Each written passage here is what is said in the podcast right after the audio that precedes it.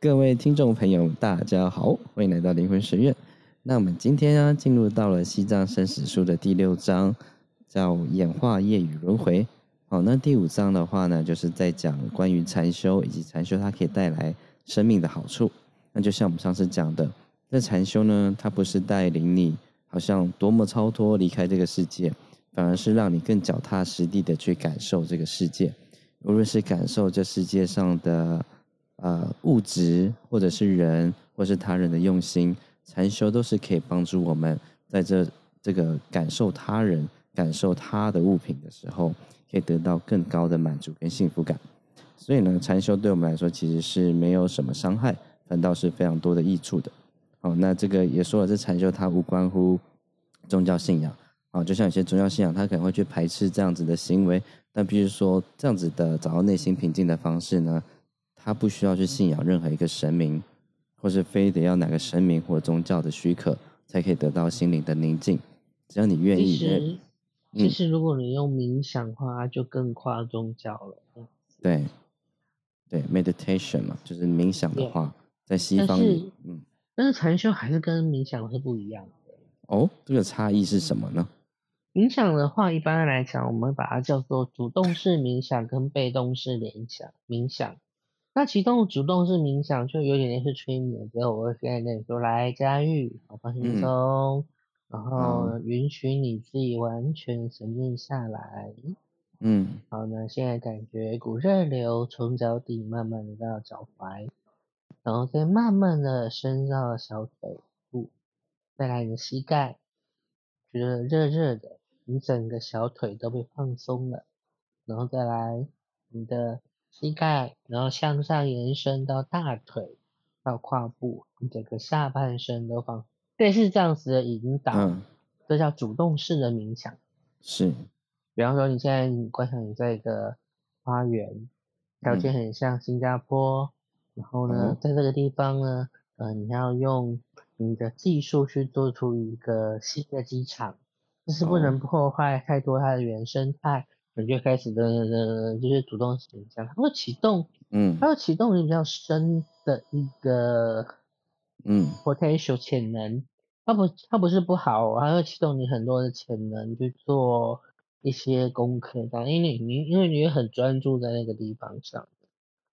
那被动式的冥想就是，嗯，就比较像禅修，我就是坐着，然后什么事情都不去想，让它自然发生。所以 meditation 的被动式冥想会比较比较接近，不等于完全哦。比较接近我们在讲的禅修，嗯，对，因为禅修也有主动式的禅修啊，对，主动式的禅修，嗯，水平呼吸、垂直呼吸就是了。哦，有时候在这样的一个过程之中，有时候很妙，就好像学生要考试，在看到试题之前，有时候我们就会看到试题的答案，对。虽然当初你不你不知道发生什么事情，但我这一次，我们今天讲说隔音之谜，有时候人会后有很多东西会忘记。对。可是有时候会有相反的状况，一个它的名字叫 deja vu，deja vu 既视感，或者是它是范文法法文吧，我不知道有没有更好的翻译 deja vu。不知道是哪个文呢？那个 Chris，那个佩珊他有没有更好的翻译？哈，他就是说。我到了某个我从来没有到过的地方，看到了一个东西，我明明没有来过，但是我在我的梦中或在我潜意识中有有这个东西，或跟谁有某一某一个交谈，或遇到某个人或某一句话，然后我觉得哎，再次遇见那是似曾相识的感觉。对，没错，似曾相识，发生非常好。嗯，像我像我上次。像前两周带我爸妈去高雄玩的时候，就发生了蛮多的交互的东西。哦，就是我们都走在那个命中注定的道路之上。所以，所以有时候我们会说，其实我们都已经死了，你懂吗？哦，对啊，没错。但是你走在这一个道路中去走走走走走走完，然后去做完功课，然后呢？到了生病、意外或八九十岁寿终正寝之后，没有完全完成，然后就再来投一个剧本，嗯。再 来一次。但是有些有些的派别是持这样的概念，对，但有一些是认为说人死了就是不一样了，嗯，所以在中国就很可爱的东西叫孟婆啊，孟婆孟婆汤对，啊。那然后一个笑话就是，孟婆每次要去跟阎王请辞，她说哇，我已经在奈何桥那边工辛辛苦苦工作好几千年了，那嗯，我想要我想要辞职，对，然后呢，阎王他只能说，嗯，确定吗？然后呢，孟婆说确定，好，那阎王说好，那照规矩，你要先喝下孟婆汤，嗯然后就喝下孟婆汤了，然后就说这是哪里？他说这也是阎王殿，旁边是奈何桥。那我来到这边，那我要去哪里去投胎吗？他说没有没有没有，你你是我们新聘的员工，那我嗯要做什么？然后你就在奈何桥旁边煮孟婆汤。对 对，说不定我们是也是这样子，在啊、我们人世间每次我们以为是这一世到了下一世，说不定我们是在同一世里面不断的轮回，重复的体验。对，所以孟婆也一样，那请辞 N 次的还是变成孟婆。我第一次看觉得很可，我第一次听到觉得好好笑哦，后面嗯听到觉得好可怕哦。对啊，怎么办呢？说不定就是因为我们在同一个人生里面活过很多次，所以我们才会觉得似曾是。会不会也有这种可能？有可能啊，同一个剧本里面演过很多次，对啊，就好像同一部嗯，看同一个电视剧看了很多次一样。预言者，或者是穿越者，或者是命嗯。理师，我觉得有可能，那根本就是再来人呐、对啊，再来人的意思是什么意思？那可能比方说，呃啊，你跟我突然去那个坐缆车掉下去，然后我们就会投胎到了唐朝，然后你就是李你我就是李淳风，你就袁天罡，对我开始写后面的预言了。对，哦，其实我们是从未来到过去，然后再写下未来。我我讲过我的故事啊，我、哦我在国中的时候就会有一个纯友，然后呢会去教我很多很多的东西，哦，然后他就说，嗯我就说你是谁？他就说我是二十六岁的你，我是二十六岁的你，在教国中的你。对，嗯，就是那你三岁的时候，十三十三年后的，我要嗯。十三年前去教我很多很多的东西。那你在你好啦，那这边就有一个疑问嗯啦，那对，你看哦，我会的东西，假如是 A、B、C 这三个东西，对。是是十三年后，我二十六岁的我来教我的 A、B、C，嗯。于是到了我，我我去学会 A、B、C 了，对不对？于是到了我二十六岁，可能在梦境中或什么东西回到过去去教了那个 A、B、C，嗯那一开始那个 A、B、C 是谁教的？嗯，呃，是先先先有鸡还先有蛋呢？对啊，对就嗯那就很奇妙，对不对？那到底我是跟谁学的？A、B、C 是到底谁教会我的？就是自己教自己。没有，这个就是我们后面会讲到的八世田、八世种子。八世种子。对啊，哦，那我问一个问题啊，眼是、耳是，然后嗯鼻是、触是、意是，嗯然后莫那是、阿赖耶是、阿摩那是这样子。嗯，那你到你二十六岁的时候有发生什么事情吗？就会常昏睡，然后会常常梦到回到过去。哦，所以我们但有时候我梦到我没嗯有，我没有像以前那样，就是说我梦到那个跟小时候的我重逢，教很正式的教育他什么没有，没有，并没嗯有这样子。哦，对啊，就也有人有一个说法嘛，就很像那个星际效应一样，就是那个爸爸后来不是穿越时空吗？然后去给嗯自己的女儿警告，他从未来到了过去给自己女儿警告。那也有人说，其实每个人的守护神其实就是自己，没错，未来的自己。对，嗯，所以我觉得有很多很多套的系统都有这样的一个东西，所以嗯才会有所谓的阿卡西阅读啊，嗯，然后还有 DNA 阅读啊，还有等等的一些阅读这样子。嗯，对，所以光 有些人说，生命它其实不是一个呃单向性的线，它其实是一个圆圈，就头接尾的圆圈。但就是是吧，这个这个不是只有佛教有哦，包含在呃犹太教中的一个曼达教团，对，我我有给你们书嘛，那个从营最早我们出的书，嗯，曼达教曼达教派的那个 rabbi，他只能喝流动的水跟从树上直接摘下来的水果，然后呢，然后呢，他有一些能力，然后他他们的教派就认为生命的流程是一个轮回，一直画圈圈。对，只是他的画圈不是同一个圈描一次，我们会觉得说，如果都是画圈圈，那不合理，那有有嗯。点可，它很像我们地球不是在公转自转绕着太阳，对然后，旁边还有一个月亮对，绕着我们，所以嗯。月亮跟月亮绕地球，从呃宇宙角度来讲，它很像电话线，对，它就很像电话线，然后绕着很多圈地球，然后嗯再绕着太阳，啊、很像就是我们那个吹风机后面那个 卷卷的线。对对对，就像弹簧啦。到底谁可以发明一个东西，让吹风机后面的线不要卷成那样？好讨厌哦！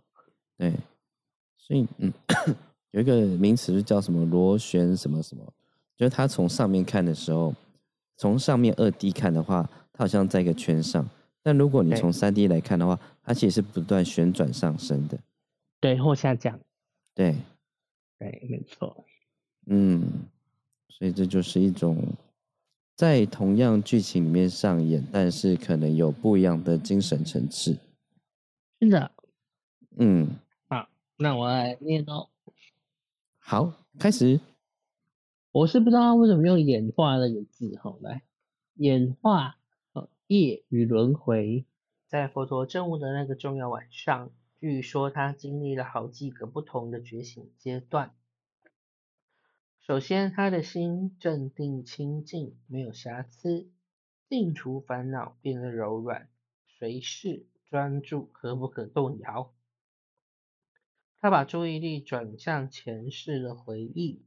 以下是他对于那个经验的描述：我忆起许多许多前世，一世、两世、三世、四世、五世、五十世、一百世、十万世，出生在各种的时空。我知道这些事的每一件事情，它们发生在什么地方，我的名字叫做什么，我出生在哪个家庭，我做过哪些事。我经历过每一世的好运与厄运，以及每一世的死亡，然后再度受生。我以这样的方式忆起无穷尽的前世，以其及特质和环境。这是我在初夜时分所得的知识。在佛教里面，这个就叫做宿命通。可是因为它是佛，所以我们想做嗯三明六通中，它又叫宿命语。因为它可以可以让我们更加觉悟，所以叫宿命这样。OK，嗯好，好，再来，自有历史以来，相信死后有生命及轮回的信仰，几乎在所有世世界宗教中都占有重要的地位。在早期的基督教历史中，基督徒相信轮回再生，没错嘛，对不对？呃，不确定哦。早期哦，嗯早期那就要看基督教早期怎么定义喽。在犹太教可能有了，但是后期的基督教就不一定有了呢。但是比如说早期的耶稣可能有，再来，那这种看法一直到中世纪都还以各种形式出现。二世纪几位具影响力的基督教神学家，特别是曾在埃及亚历山大 （Alexander） 就任与任教的，都以相信轮回与前世灵魂的存在而著名。虽然基督教最后拒绝相信轮回，但其痕迹能见于文艺复兴时代的思想。浪漫诗人布莱克和雪莱的作品，在这小说家巴尔扎克的著作中，自从上世纪末西方开始对东方宗教发生兴趣以来，相当多的西方人已经接受了印度教和佛教的轮回。其中，美国的大工业家和慈善家亨利·福特他写道：“二十六岁的时候，我接受了轮回的理论。”西方宗教完全不提供这方面的看法，甚至连工作都让我无法完全满足。如果我们不能把某一世所得到的经验运用在下一世，那么工作就是白费的。当我发现到轮回时，时间就不再是有限的，我不再是钟摆的奴隶，不愿意把长远生命观。所给予的宁静与别人分享，它是一个，我觉得它是一个很特殊的一个概念。它并没有认为说，生死而不断轮回是一种从苦中不能不能够拔出的状况。他把它认为说，如果有轮回，他可以把他这次的经验跟很多东西继续与人分享。我觉得这很了不，我觉得这非常非常的了不起。对，不要说他是基督徒，甚至在佛教中。能有这样的菩提心，然后这样的呃愿，我觉得你要说他不是一个佛教徒吗？灵性的佛教徒，而且是非常高水准的一个佛教徒，因为他从头到尾都没有说啊，我我之后我轮回之后，我可以再享有我上一次的财富或什么，并没有啊，没错，对啊，所以我觉得真的很感动，就这样。好嗯，很多佛教徒甚至做不到啊。很多我我那时候看的时候，他们很多人信仰都是佛教，所以说啊，你有皈依吗？你说没有，我们这就是嗯，所以他是佛教徒。亨利亨利福特这个比他们高干再多了吧？对啊，没错。OK，好。一九二八年的盖洛普民意测验显显示，嗯，声音有问题吗？什么？声音有问题吗？呃，现在好了，可以。好。一九年的盖洛普民意测验显示，几乎有四分之一的美国人相信轮回。如果考虑到唯物论和科学几乎主宰着我们生命的每个层面。这就是令人吃惊的统计数字。尽管如此，大多数人对于死后的生命仍然只有非常模糊的概念，不知道轮回到底是什么。人们常常告诉我，他们无法相信没有证据的东西。没有证据，没有证据的东西。但是没有证据就证明它不存在吗？诚如伏尔泰说的：“总之，出生两次并。”并不比出生一次令人惊奇，非常幽默的一个讲法。那常有人问我说，如果有前世的话，为什么我们都不记得、不记得、不记得、不记得？但是为什么不记得前世，就代表我们前面活过呢？小时候或昨天的经验，甚至也是一小时前所想的事情。尽管当时那么的鲜活，但记忆几乎都完全消失，就好像未曾发生过一般。如果连上个星期所做所想的事我们都不记得，要想记得前几次所做的事情，哪有这么容易？有时候我会开玩笑的问别人，到底是什么令你那么坚信没有生命轮回？你有什么证据？万一你死后发现果然有轮回，你要怎么办？怎么处理这个状况呢？难道你不是在以否定的信念限制自己吗？即使没有你所谓的具体证，相信轮回可能存在，或至少不反对，难道不惧呢？因此，我喜欢请人们问自己，请大家问自己，为什么？一些主要宗教都相信有来世。在人类历史上，为什么有几十包含亚洲最伟大的哲学家、圣人和天才都相信轮回？并且把他们当作生命中一个重要的部分呢？难道他们都是傻瓜吗？让我们回到具体的证据上，只因我们没有听过西藏，或只因我们没有去过西藏，并不代表西藏不存在。在美洲大陆被发现之前，有哪个欧洲人相信美洲的存在？即使在它被发现之后，人们还是在追认它是否存在。我相信这是由于我们狭隘的生命观，使我们不能接受，也无法开始思考轮回的可能性。幸好这不是故事的结尾。从事精神修行的我们，譬如说禅修的人，终于发现许多关于心的事实，这是我们以前所不知道的。因为当我们的心越来越开放，接触到非比寻常。浩瀚和不容置疑的心性时，我们瞥见一个完全不同的面相。一切我们自以为了解的自我和世界的观念就开始消解了，因而除了这一世，还有其他事的存在就变得有可能了。我们开始了解上师所开示的生死和轮回教法都是真的。好，嗯。有没有人要讨论一下、发问一下，或嘉宇有什么要问的，或者是我们来探讨的？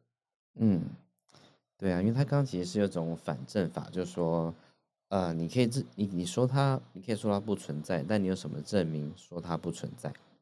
有什么证据啊？后，说这个东西不存在？因为我觉得在呃这本书差不多中间的这个章节开始讲到轮回这件事情，也是很重要，是因为。如果我们在探讨死后要去的地方，那必然要先建立起一个世界观，没错，不然我们讨讨论死后去的地方干嘛呢？对不对？或者甚至我们在学术会叫的 cosmos cosmic 叫做呃宇宙观，对，嗯，可能会比世界观更恰当一些，对，对，所以像他一开始他先用佛陀来破题嘛。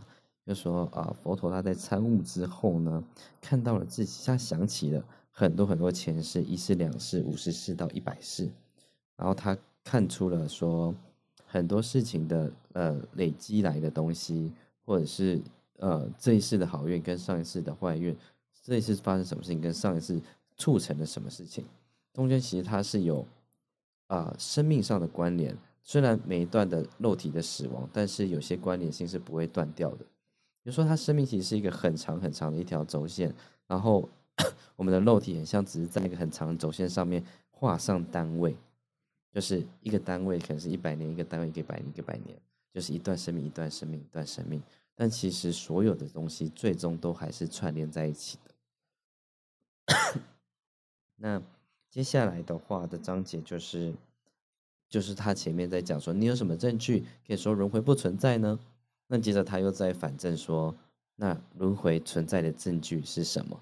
啊，所以这就是我觉得这本书很棒的东西的地方，就是不是只是在传达一个啊宗教信仰的概念，然后强逼你去接受，而是它里面还有不是教条式的告诉你，就是这样不容置疑这样。对，而是他举了呃很很真实的例子，就是活生生的人在你身边的人，在我们身边的人，呃，同种族人、不同种族的人。他们曾经有过的经验的例子，来告诉我们说，轮回这事情为什么是真的存在？那赵宇老师要帮我们继续念下去吗？我想要稍微停一点点，在场的听友有没有人有任何你的前世经验的，包含你就是出生就记得的，还是从梦境中所知道的？那第三种就是呃，通灵人告诉你，然后你觉得有印象想起来的，有没有？没有？你想要知道，很好奇。嗯，或者是假设你在学习某个东西特别有天分，就像啊很多钢琴的天才，他可能在年纪很小时候就弹了一手好琴，哦，那是不是也有可能是前世累积来的东西？其实，在各方面技能都有这样子的影子存在吧？就在某个方面的天才。他可能不一定是哦，好像老天给他天赋，有可能是他以前就会这样的东西，所以他学的特别快，有没有这样的可能？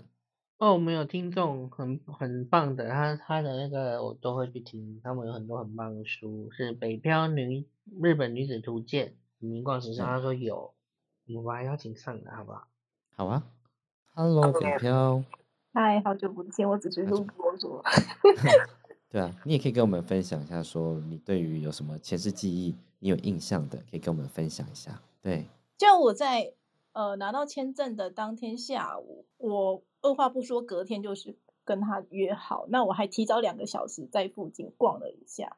嗯，正式住进去之后，嗯，就是蛮奇妙的，就是每天晚上，嗯，都是有那个地地板，有点类似像是楼上如果有人在开那种 贝斯音音响震动地那种，对对对，就是呃轻轻比较轻微的声音的时候是这个状况。可是，如果比较大的声音，就有点像是飞机在起飞那个。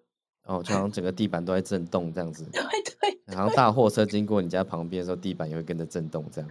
对，然后我就觉得很诡异。可是我我大概忍耐了至少七八个月吧。我想说，会不会是幻觉之类的？对。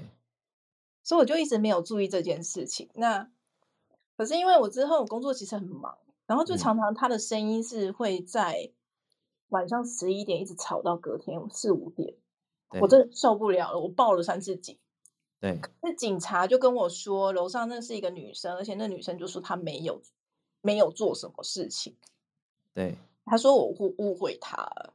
嗯，一年多之后，嗯，我就决定差不多想要搬家，可可是就呃。我去了一趟泰国，回来之后，我发现他好像搬走，就楼上那个女生，她肯定也受不了我，对，她受不了你一直检举她，嗯，然后我发现他他搬走之后有安静了一个礼拜，对，可是。一个礼拜之后又开始吵了，嗯，我就其实有点不开心，我就直接打电话给管理公司，然后管理公司就跟我说，不然这样好，我跟我主管两个人。一起陪你上去，我们进来看看那间屋子里面到底有什么。对，然后讲的很好笑，就是另外两个是日本男生，然后他们走去，因为其实那个门一开，哦，不得了了，这只有我感觉得到。嗯，你说楼上那屋子的门一开，因为他他其实日本日本房子其实是要搬走是要净空的嘛，对，就是他们所有连窗帘都不不会有那种，那他已经打扫干净了，所以。但是他一打开门，嗯，他的门，他的阳台的门是关起来的哦，所以很奇怪，是里面居然有凉风吹出来，嗯，可是只有我感觉得到，对，我就跟。旁边的那个日本人讲说，哎，为什么会有这么强的风？嗯，然后。他就看了我一眼，说没有，然后我们就走走走走到进去，结果就靠着他就是客厅的墙面。我发现那个墙在动，嗯，我就问那个主管说：“你确定这间屋子没有什么事情吗？”嗯，然后他就跟我说：“没有啊，有事故的是另外一栋，就是不是我们那个社区的，是后面。可是那个主管讲了一个非常诡异的事情，他就说：如果你在这边感受到什么，其实蛮正常。”然后我就好奇，我说我说为什么？然后他就跟我说，因为这是在呃美国空袭日本的时间，对，那时候这一区就是东京的中央区，其实是全毁的。这件事情，就我们离开那个屋子之后，嗯，他之后还是每天在吵，而且我觉得他好像知道我在，我知道他们在存在的，所以就是现在。我要讲的是，我前世那个八岁小女孩，她就现身了。嗯，你的前就你以前的前世是一个八岁小女孩，她出现了。对，她是在那一区长大的日本人。那她呃没有活过八岁，是因为刚好就空袭的那时候。对，那她其实就是这这一两年。就是我在讲，就住进去那那那时候一直在吵，其实他一直想要跟我连接，可是我一直在排斥这件事情，我一直觉得那是噪音。嗯，对，那其实我已经半快崩溃了，就是我嗯那一区那那一个礼拜，其实就是我走出门，嗯我在街上，我可以看到重叠的画面，就是嗯，当时空袭的那个时候跟现在的景。了解，嗯，所以就是呃，透过这样的事件之后，你的前世的那个小女孩她出现了，而且她跟你沟通了，她甚至把她很多在那一世的那些记忆，就是也传达给你，所以你在一样的街道上，你看到不同时代的街景的重叠，当时其实嗯。我并不知道说，呃，他想要传达的是真正的是什么，是因为我看到那个东西的时候，就是那一个礼拜，其实我的人是有点像是我被吓到了，而且我走在嗯。路上一直在不停的掉眼泪，对，嗯嗯嗯。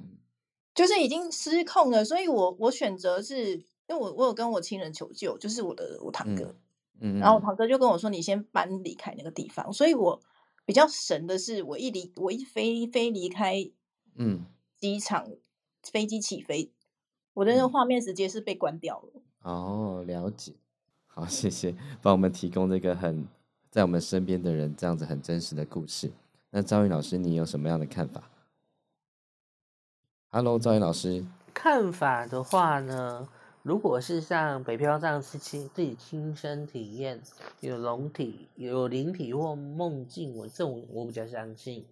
可如果是那一种什么跑公庙啊、跑灵山啊、跑鸡桶啊，然后就跟你讲说你前世如何如何如何如何，我那种我就不相信。对服务的啊，对啊，没错，对啊，好哦。那我们要接着进入这个书的，接下来就是书上写的，就是除我们刚刚分享赵云老师跟北漂分享他们亲身经历之外，其实这世界上还有很多的人有这样子啊、呃有轮回的记忆存在的这些证据。那赵云老师要帮我们继续念吗？好哟，轮回的若干可能证据，目前已经有大量文献讨论那些自称能记忆前世者的证词。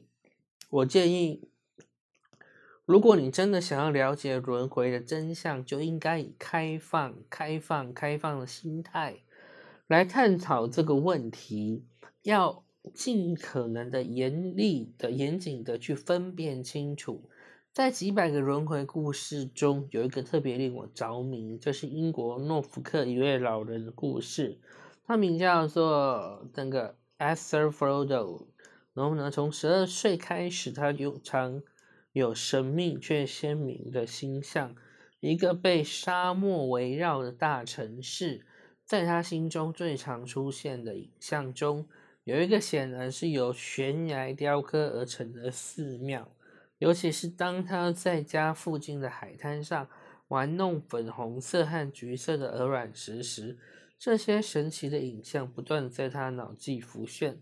随着年纪增长，他看到的城市越来越清晰，有更多的建筑物、街道图、士兵及金牛峡谷进入城市的通路。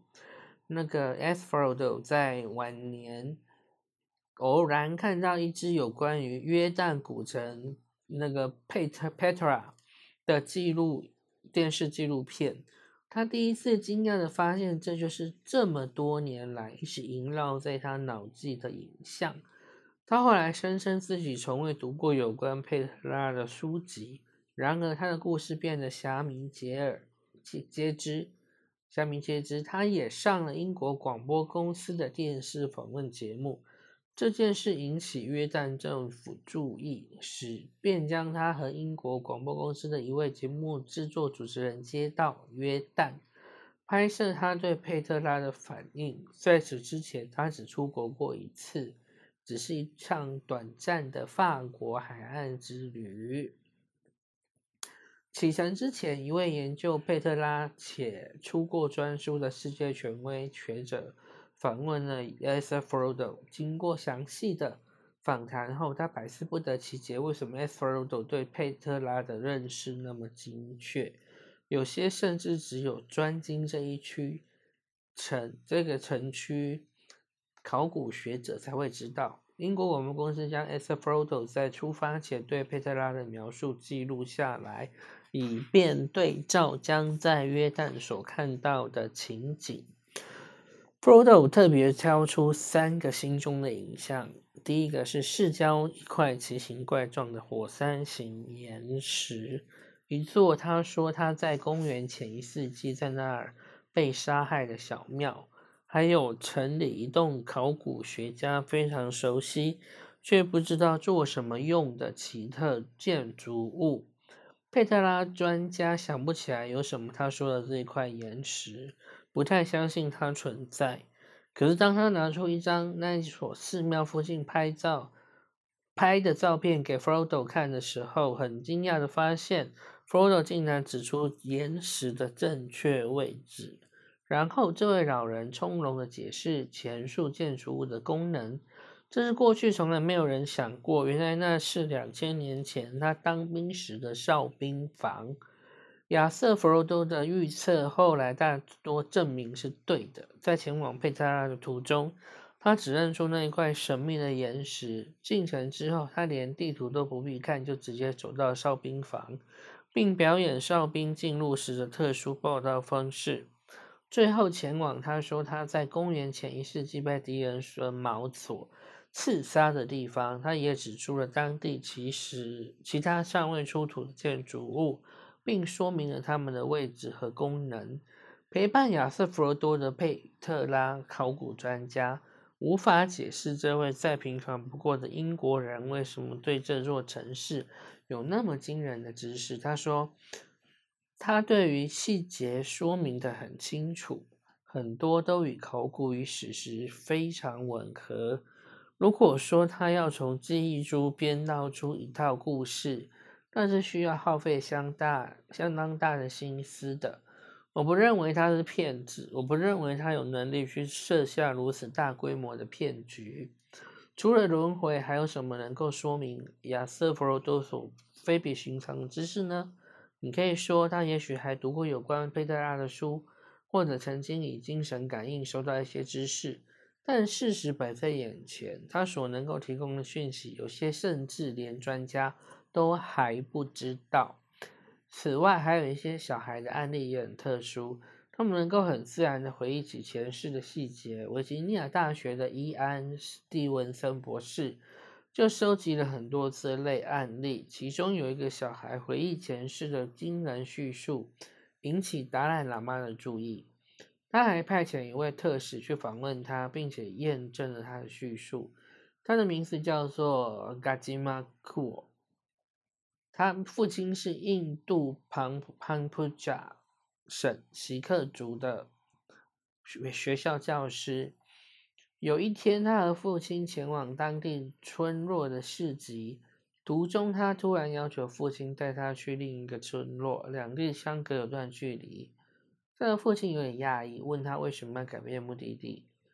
我在这里一无所有，他说：“这里不是我的家，请带我到那个村落。”我和一位同学骑着脚踏车时，突然被一辆巴士撞倒，我的朋友当场死亡。我的头部、耳朵和鼻子受了伤，我被带离现场，躺在附近一家小宅院前的长板凳上。然后我被送到那个村落的医院去，我的伤口血流不止。我的父亲和母亲都跑来陪我，因为当地医院没有足够的医疗设备。他们决定送我去安巴拉，因为医生说无法治好，我就请亲戚带我回家。他的父亲听了之后吓了一跳，但他坚持要去那个村落。他终于还是答应带他去。然而他想，这只不过是小孩的幻想而已。于是他们就一起前往那个村落。当他们快抵达时，他就认出来了，并且指出巴士撞到他的地点。他也要求坐上人力车，指挥车夫行走的方向。他叫车夫停在他声称前世住过的一栋一列房子前。这个小女孩和她满腹疑惑的父亲就走向她前世的住宅。她的父亲还是不相信她的话，就问邻居是否有这么一家人，像嘎吉玛所，嘎嘎玛吉所。描述的一样，曾经死过一个女儿。邻居证实了这个故事，并且告诉这位吃惊的父亲，那家的女儿名叫丽斯玛，车祸上身时才十六岁。她死在从医院回家的车上。父亲乍听之下简直吓坏了，就告诉干妈吉该回家了。但他却一直走到他前世的家去，要来他的学校照片，高兴的看着。当丽斯玛的祖父和伯夫妇来到时，他认得他们，并且叫出他们的名字。他指出自己的房间，并向父亲介绍家中的其他房间。然而，他要来，他来要来他的学校书籍，两个银质手镯和咖啡色的新娘装。他的婶婶说明这些都是丽斯玛的东西，然后伽马吉又带路走向叔父的房子，在那儿他也指出其他东西。第二天他会看见了前世所有的亲戚，当他们必须搭车回家时，他拒绝离开。他告诉父亲他想留下来，最后父亲来说服他一起离开。家人开始将整个故事串联起来。伽马吉出生于丽玛那个丽斯玛去世后十个月。虽然这个小女孩还没有上学，却时常装成在看书的样子。她记得丽斯玛学校照片中所有同学的名字。伽马吉也一直要求咖啡色的衣服。丽斯玛的父亲发现，他曾经收到一套他非常喜欢却没有机会穿的咖啡色新娘装。然后，伽马吉记得的前世最后一件事情是从医院回家途中，车子所照射出来的灯光，那一定是他去世的那一刻。我可以想象人们怀疑这故事的几个方式。你也许会说，这位小女孩的家人可能为了某种原因而唆使她声称是丽丽斯玛的再生。丽斯玛的家庭是富农，而伽马吉的家庭也不穷，拥有村中。村落中较好的房子，有中庭和花园。关于这个故事，还有一件趣事。事实上，这一世的家人对于这件事非常不自在，担心邻居会怎么想。然而，我认为最有力的证据是，丽斯玛的家人对于他们的宗教虽然懂得不多，甚至不知道锡克人是否能接受轮回的概观念。这应该是锡克教，可能要请教那个云伟老师了哈。但是他却相信伽马吉库尔就是他们的死利那个利斯玛。任何人如果想认真研究轮回的可能性，我建议他们应该看看人的濒死经验见证。有过这种经验而后活下来的人，就是。我们的家玉好，绝大多数都确信死后还继续有生命。他们去过大多没有宗教信仰或任何精神经验。现在我经历了整个生命过程，我彻底的相信死后还有生命。我不怕死，一点也不。我认识的朋友当中，有些人是如此的害怕，如此恐惧。每当我听到人们怀疑有来生，或者说当你去世时你就走了。我的心里总是暗想着，他们实在是不知道，当时我经历了最不寻常的经历，让我了解到死后还有生命。我知道死后还有生命，没有人可以动摇我的信念。我没有任何怀疑，他是安详的，没有什么好害怕的。我虽然不知道未曾经历过的，但这已足够。他解答了每个人在这一生中迟早都会感受受到的疑惑的问题。是的，是有来生的。那比我们所能想象的任何事情都要美。一旦了解这些，就会觉得它是那么的独特。你会了解。那可不可以请那个江宇老师跟我们分享你那一段濒死经验，还没有进入到那个另外一个世界的那那个那一段这样子？好啊，但我觉得我们可以先讨论前面这两段，呃，有过这种呃有前世经验的人。你有没有发现，他们都有一个共通点，就是他们都死于意外。大部分。而且，就像假设像北漂他故事好了，其实也是死于意外状态。那反而在死于意外状态的时候，好像他的那个记忆带到下一世的可能性是就变更高。我我我我是一个比喻啦，就好像那个呃随身碟或干嘛，你这一世有个随身碟，那可能是两百五十六六 G 的。但结果你中间死掉了之后还有一百 G，所以你的下一次就先把这一百 G 用掉。嗯哼。然后呢，你就同时你有一个一百 G 跟一百那个二十五 G 的东西，从一百六十五 G 的东西可以跨越存取。哦。我可以插一下话。哦，好啊。你是那个小女孩，她其实她小时候的样子跟我小时候很像。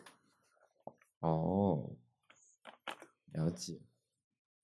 嗯，对，所以这是刚发现的一个共通点啊，这都属于啊意外的状态的，它的带来下一世的那种可记忆带来到下一世的可能性又变更高了。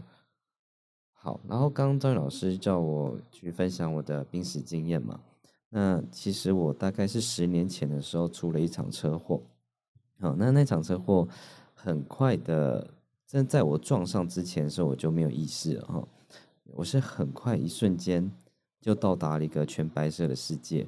那这当然说濒死经验每个人都有，有的人是走在黑黑的隧道，前方有一个光在指引你，让你不断往那边走，但是我好像跳过那一段，直接到了那个隧道尽头，直接到了全白色的世界。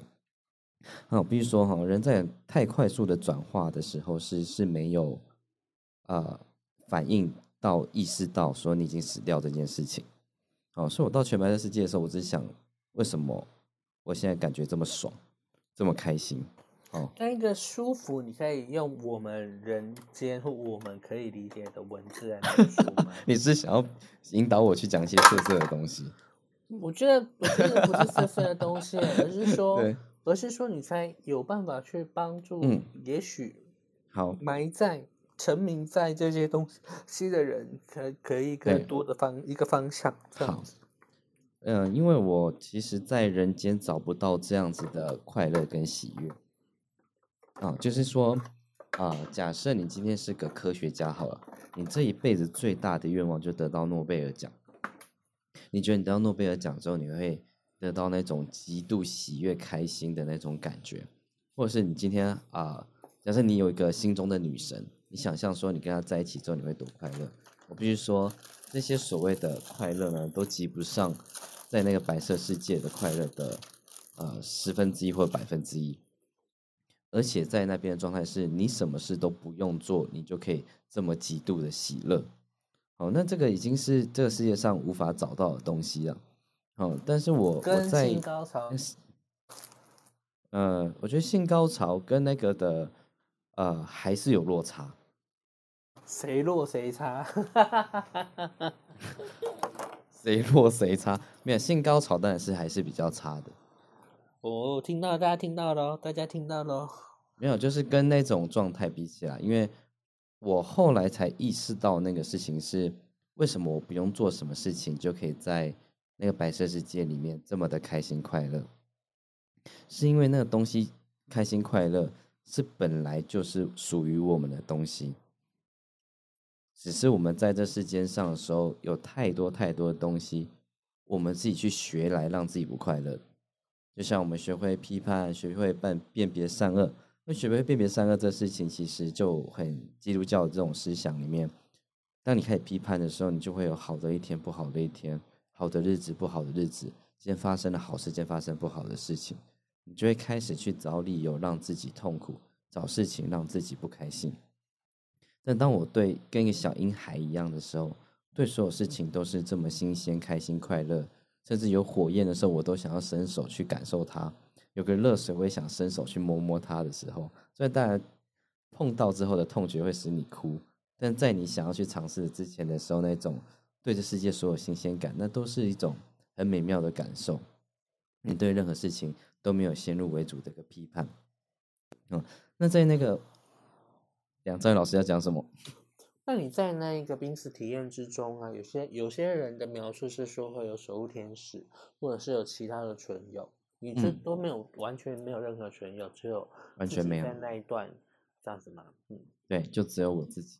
然后 我在那个地方。我大概飘了半小时吧，然后我也在那地方，我去确认自己的状态，因为以前看连续剧一定觉得死后就会有灵魂嘛，那灵魂的样貌一定好像也跟我们人形的样貌是一样的，有时候我是个男生，我死后也是个男生，我甚至还会穿着我生前穿的衣服。但是在那边，我开始检视我自己的状态的时候，我就低头看看自己，诶，怎么也没有手脚，身体什么都没有。那我好像旁边全部都是白色的世界，但我好像也是那个白色的一部分。我自己也没有一个实体的存在。好，当我意识到啊，我没有实体存在的时候，我才开始想这个事情，就是我是不是死掉了？你投生成了干冰，对，对，那瞬间可能变成干冰，然后再投生回来人间这样。然后当我意识到自己死掉之后，才出现了所谓的人生跑马灯，就开始呃，好像同时在看着几百个画面在。自己眼前上演，然后 有人生不同的面相的事情，过去的事情，现在的事情，正在担忧的事情，还没有解决的事情，然后最后就浮现了几个画面是比较重要的，然后其他的然后就慢慢消退过去，留下这些画面就是我这个人生还未完成的事情啊，我还有遗憾事情，我还觉得还没做完的事情，然后这个画面就告诉你说，那你要回去完成它吗？还是你要继续在这边爽呢？这样操你嗯。那我想问一下，说，当你开始感受到感觉痛觉的时候回来，还是其实你在回到你的身体之前都没有感觉到痛觉？对，在我回到身体之前是完全没有感觉到痛觉的，而且只有美好。然后就在我下了一个念头，就是说。好啦，虽然我的这个人生是蛮痛苦的，然后我也大概也感觉到说我为什么会死掉的时候，我就深深的叹了一口气，就是心里面头就说好啦，还是回去完成它吧。我就回来了，然后我一回到这个肉体的时候，我可以感觉到我是躺在马路的那个柏油路上，然后接着我恢复的是听觉，听觉恢复，然后听到那个肇事者。他不断在喊着我，就说：“先生，先生，你不要睡，你不要睡，救护车马上就来了。”然后接着我的视觉再开始恢复，开始感觉到有光的存在，然后眼皮可以渐渐的颤抖，然后渐渐的感受到光，然后接着就送上救护车，送到急诊室去急救了。这就是我的病史经验，非常完整，也非常。符合某一个典型，哦，是什么样的典型呢？有的典型是先跑马灯，然后进入那个隧道后，然后遇到了守护天使或亲人，嗯，问他说：“你要留在这边就往前快一步，那如果不愿意的话，你要现在赶快回去这样子。”那有些人会在医院嘛，他就会看到说自己漂浮在医院的半空中，手医生他们在手术，那你有一条丝，然后连着你的身体这样子，嗯。就是一个典型这样子。对，那另外一个典型是，这个手术已经完成了，然后可能在 ICU，可能在一般病房，那你的灵体一直要坐回你的身体，一躺下去，然后又被弹起来，一躺下去又被弹起来，你进你回不去你的身体，这是另外一种典型的。对。那我应该是有有可能，嗯，比方说，哎，你出车祸之后，佳玉出了车祸，结果之后。是嘉玉一号回到了嘉玉的身体，哦，对，所以之后你的才华，然后你的文思泉涌跟什么不一样，有可能嘉玉把嘉玉一号吃了之后回到嘉玉的身体，对，没错，有可能。好，那我们要继续下去吗？差不多，再把后面那一段念一念。好，有关于这个主题的研究也显示。濒死经验会使人变得更开放，更能接受轮回观念。还有某些天才儿童惊人的音乐或数学天赋，不就可能是在过去式所发展出来的吗？例如莫扎特，他五岁时就编了舞曲，到了八岁就出版了奏鸣曲。如果死后确实有生命存在，你也许会问。那为什么这么难记得呢？在伊尔的神话中，柏拉图说明了为什么没有记忆。伊尔是一名士兵，被认为自己已经战死沙场，他似乎经历了死而复生，可是当他死去时，他看到许多景象，同时被训令复活过来，以便把死后的情况告诉别人。就在他要回来之前，他看到那些正准备复出的复出生哦，准正准备出生的生命，在恐怖烟雾弥漫的热气中移动，通过。遗忘的平原，这是寸草不生的荒凉沙漠。夜幕低垂时，柏拉图告诉我们，他们就扎营在思念河。好，无法用任何器皿来装，他们都被要求喝这种水。有些人还糊里糊涂的喝了很多。每一个人在喝水的时候，就忘掉了一切。一。尔则被禁止喝水。醒来时，他发现自己就在火葬场的柴堆上，还记得他所听见的一切。是有什么？是否有什么共通的法则，使得我们无法记得前世曾经住过的地方或做过的事呢？或者，那只是因为我们的经验太多太广，因此洗掉了前世的任何记忆？我有时候会怀疑，如果我们记录前世，又会给我们带来多少帮助呢？难道不会更加困扰我们吗？OK，嗯，嗯，他这段不知道他讲的是伊尔的神话，嗯，所以好像就也是在讲一个神话，所以变成说这一段他的啊的那种。证实是真的的性质又少了一点，因为他就是在讲一个神话故事，所以我觉得我们继续好讲新的连续。因为他没有他没有带出太多的资讯来，好，对，再来新的连续。从佛教的观点来看，建立轮回的主要论点是以深刻了解新的连续为基础。意识来自何方？它不可能没有来处。瞬间的意识，如果没有它之前立即的瞬间意识，是不可能产生的。这达赖喇嘛如此说明这个复杂的过程。佛教徒接受的轮回观念，主要是以意识的连续为基础。以物质世界为例，我们相信目前宇宙的一切元素，即使是小到极微的程度。都可以追溯到一个根源，在这个起点，物质世界的一切元素都被凝缩成所谓的宇宙粒子，这些粒子则是前一个宇宙分解的结果。因此，这心也相相非常相似。我们拥有某种称为心或意识的东西。这个事实是十分明显的，因为我们的经验就可以证明它的存在。同时，我们又可以从经验得知，我们称为心或意识的东西，当它遇到不同的条件和环境的时候，是会改变的。这告诉我们，它的性质是由片刻所集合组合而成，而且容易改变。另一个明显的事实是在粗略的层次上，心或意识与身体的生理状态密切相关，事实上还会受后者的影响。但是在心与物质的粒子互动时，如果要产生具有意识的生命体，必须要有某种基础能量或来源，就像物质面一样。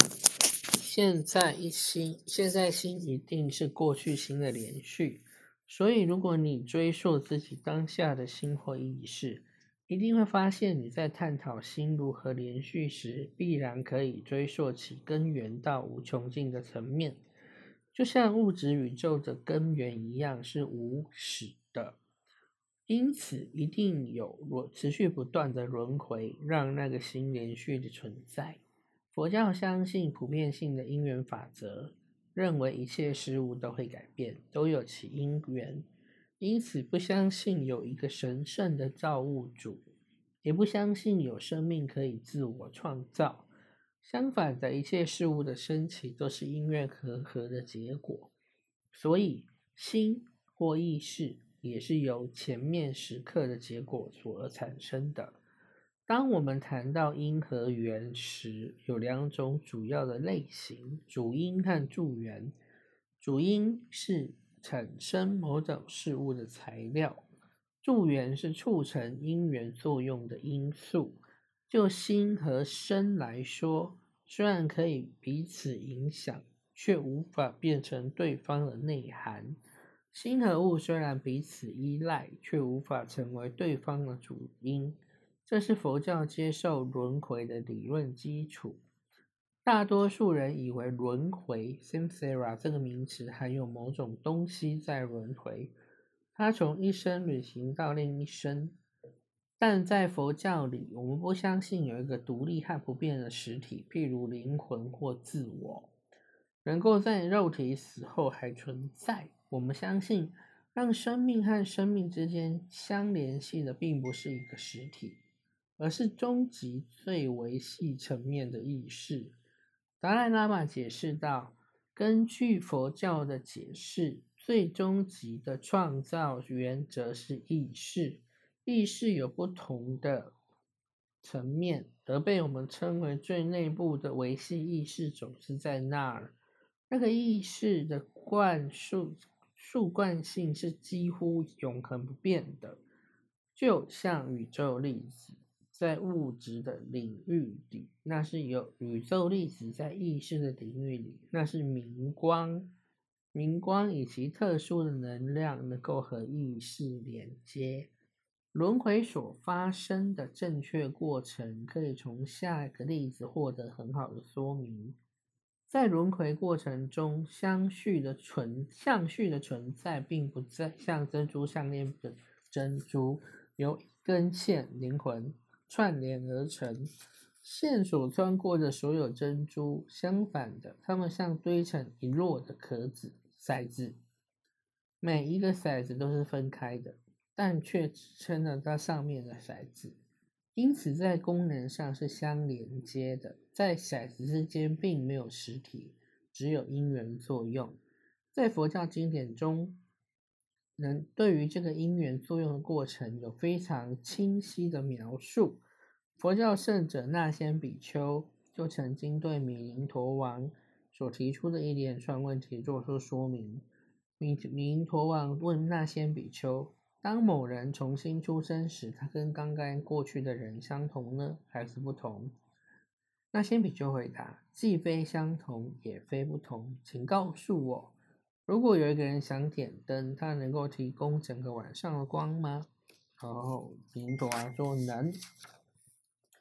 那初夜分的火焰和中夜分的火焰和后夜分的火焰相同吗？他说不。那是说初夜分是一盏灯，中夜分是一盏灯，分后夜分又是另一盏灯喽。他说不，因为那是同一盏灯的光照亮整个晚上。那说轮回就像这样子，一个现象升起，同时另外一个现象停止。所以在新存在之意识的活动，既不与前一个存在之意识里的活动相同，也没有不相同。所以米林陀王又请那先比丘举另一个例子，说明这种依存关系的正确性质。那先比丘就把它比作牛奶、凝乳、牛油。牛油炼乳都可以用牛奶制成，但却和牛奶不同，那都得完全依赖牛奶才能发生。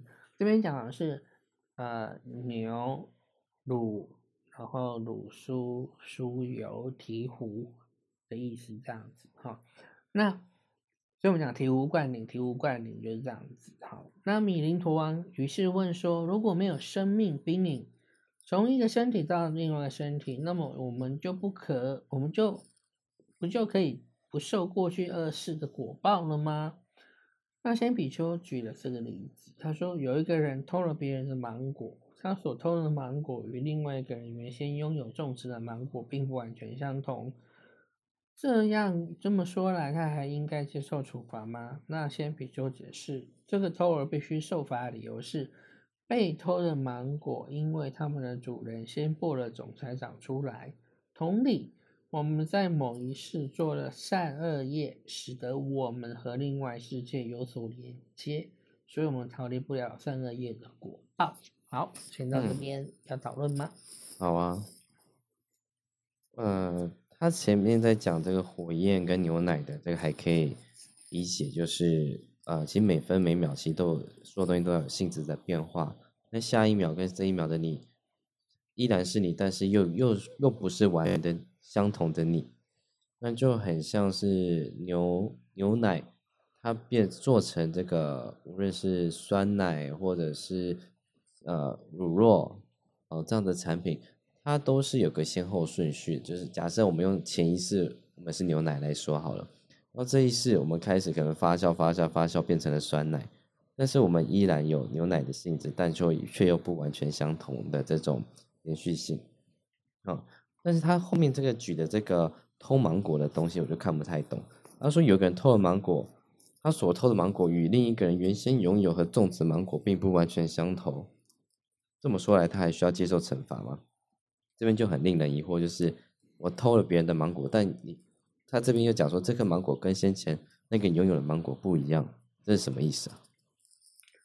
他说一个人偷了别人的芒果，他偷的芒果与另外一个原先拥有种植的芒果并不相同，所以这个偷儿必须受罚的理由是被偷的芒果，因为他们的主人先种了，先播种才生出来。同理，我们在某一世做了善业，使我们和另外一世有所连接，所以我们就逃不了善恶业的果报。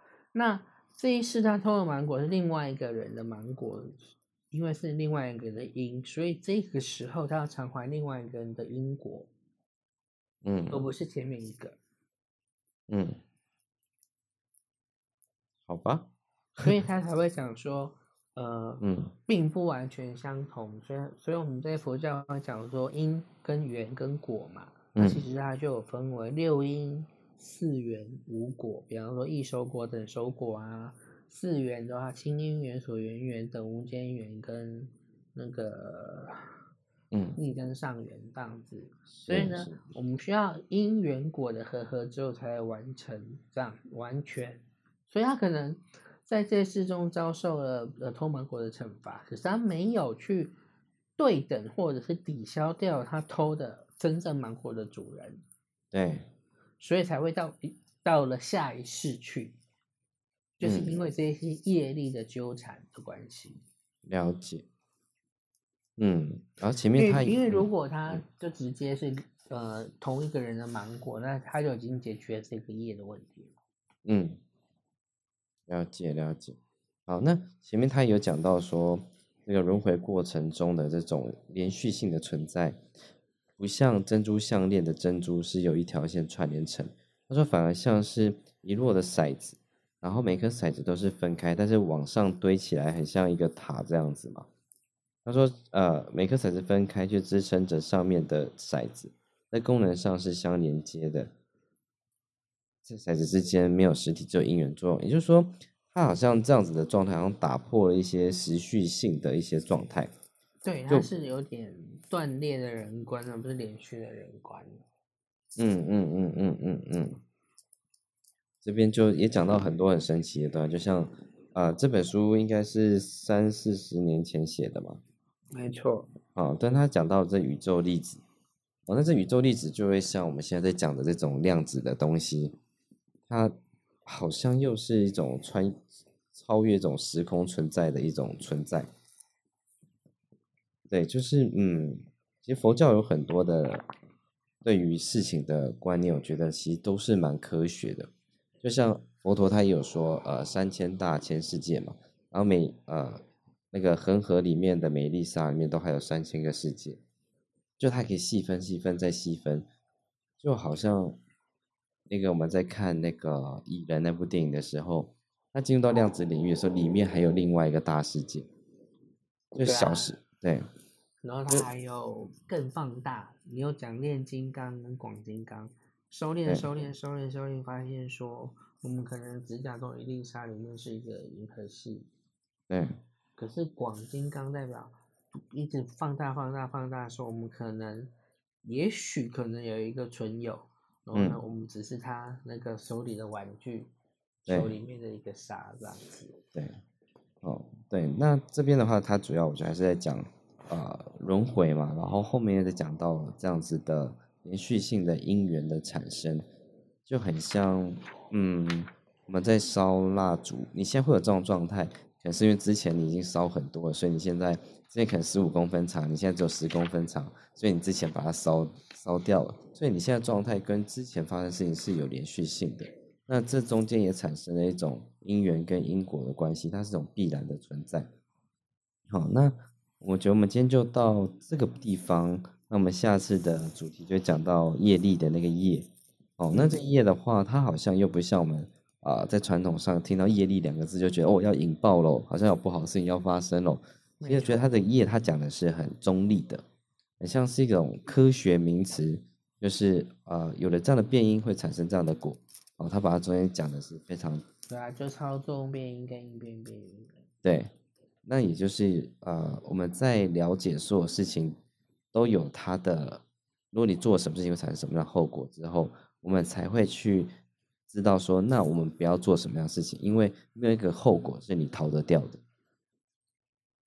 因为我们所有事情最后你都得要负责，就你曾经伤害过人，不会因为你再也不见到这个人，那个那个不好的事情就不会回到你身上，也不会因为你抢了一个人钱，警察抓不到你就再也不用还，那只是什么时候还的事情而已。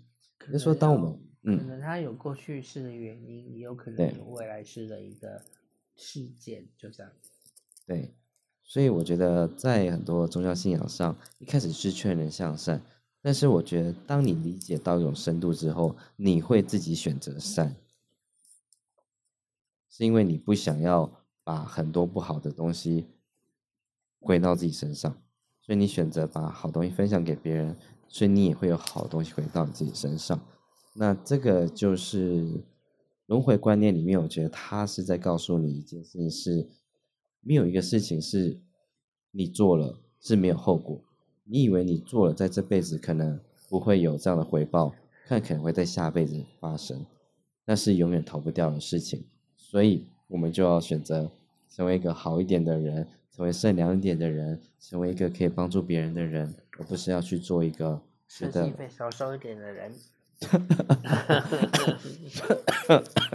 没有没有，我没有说很贵，对，是非常有良心的报价。对，好。